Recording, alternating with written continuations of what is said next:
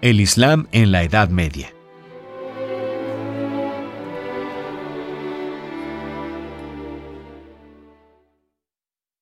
Los árabes construyeron un gran imperio en tan solo un siglo.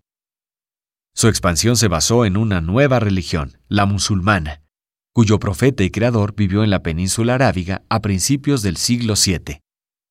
Cuando Mahoma murió en 632, el Islam no se extendía más allá de la mitad occidental de Arabia. Pero un siglo después, en 732, los árabes alcanzaron su incursión más lejana en Occidente, Poitiers, donde fueron derrotados por los francos. Desde entonces, los árabes controlaron buena parte de lo que había sido el suroriente del Imperio romano, desde Siria, en la costa palestina, hasta buena parte de la península ibérica, pasando por el fértil valle del Nilo en Egipto. Pese a los múltiples cambios internos dentro del imperio árabe y a su paulatina debilidad, su influencia política sobre las costas del norte del Mediterráneo no desapareció por completo hasta su expulsión del Reino de Granada en 1492, ejecutada por los reyes católicos. Del mismo modo que el cristianismo y el judaísmo, el Islam es una doctrina fundada en un libro, el Corán.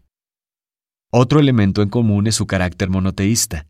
Las tres religiones reconocen un solo Dios, que en el caso del Islam es Alá, mientras que Mahoma es solo un profeta. Las obligaciones religiosas de los musulmanes son cinco. La plegaria diaria, la limosna, la peregrinación a la Meca por lo menos una vez en la vida, el ayuno del mes de Ramadán y la Guerra Santa. Esta doctrina sencilla y ajena a las polémicas teológicas que envolvieron a los cristianos de entonces adquirió una fuerza enorme entre los pueblos del Mediterráneo asiático y africano. Después de las primeras conquistas, el centro del mundo árabe islámico se trasladó desde la Meca, en la península arábiga, a Damasco, en Palestina, y finalmente hasta Bagdad, en lo que hoy es Irak. Desde allí, el imperio se organizó y se extendió, primero bajo la dinastía Omeya y después bajo los Abásidas. Con el tiempo se fundaron entidades independientes, como el Califato de Córdoba en la península ibérica. Cada una de estas entidades fue desarrollando características particulares. Como sucedió en Bizancio, en el mundo musulmán las esferas de poder político y religioso se entrelazaron. A partir del siglo XI, el imperio musulmán entró en paulatina decadencia, bajo la presión de los turcos, quienes transformaron el mapa de Oriente. Sin embargo, la cultura musulmana de aquella época dejó importantes legados a la cultura mundial.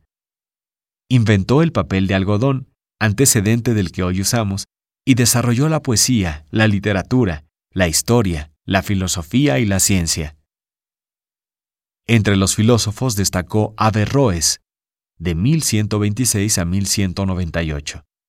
Escritor nacido en Córdoba, cuya obra fue muy importante para la recuperación del aristotelismo en Europa. Las principales ciudades musulmanas contaban con bibliotecas, cuyos responsables se habían dado a la tarea de recuperar, copiar y traducir textos griegos y romanos. En la península ibérica el pasado árabe islámico dejó una enorme huella. Todas las palabras que comienzan con el sintagma al, como almohada, alumbrado, alberca o albañil, son de origen árabe. De hecho, casi todas las palabras referentes a la arquitectura o la construcción vienen de esa lengua. En México, los árabes no son los otros, ni terroristas ni enemigos. Son en su mayoría cristianos maronitas de aquellos que se independizaron de Bizancio y emigraron recientemente, integrándose con facilidad a nuestra cultura. El mundo árabe ha dejado una huella importante en nuestra sociedad y forma parte de las tradiciones que conforman nuestra historia. Basado en el texto escrito por Clara Inés Ramírez González.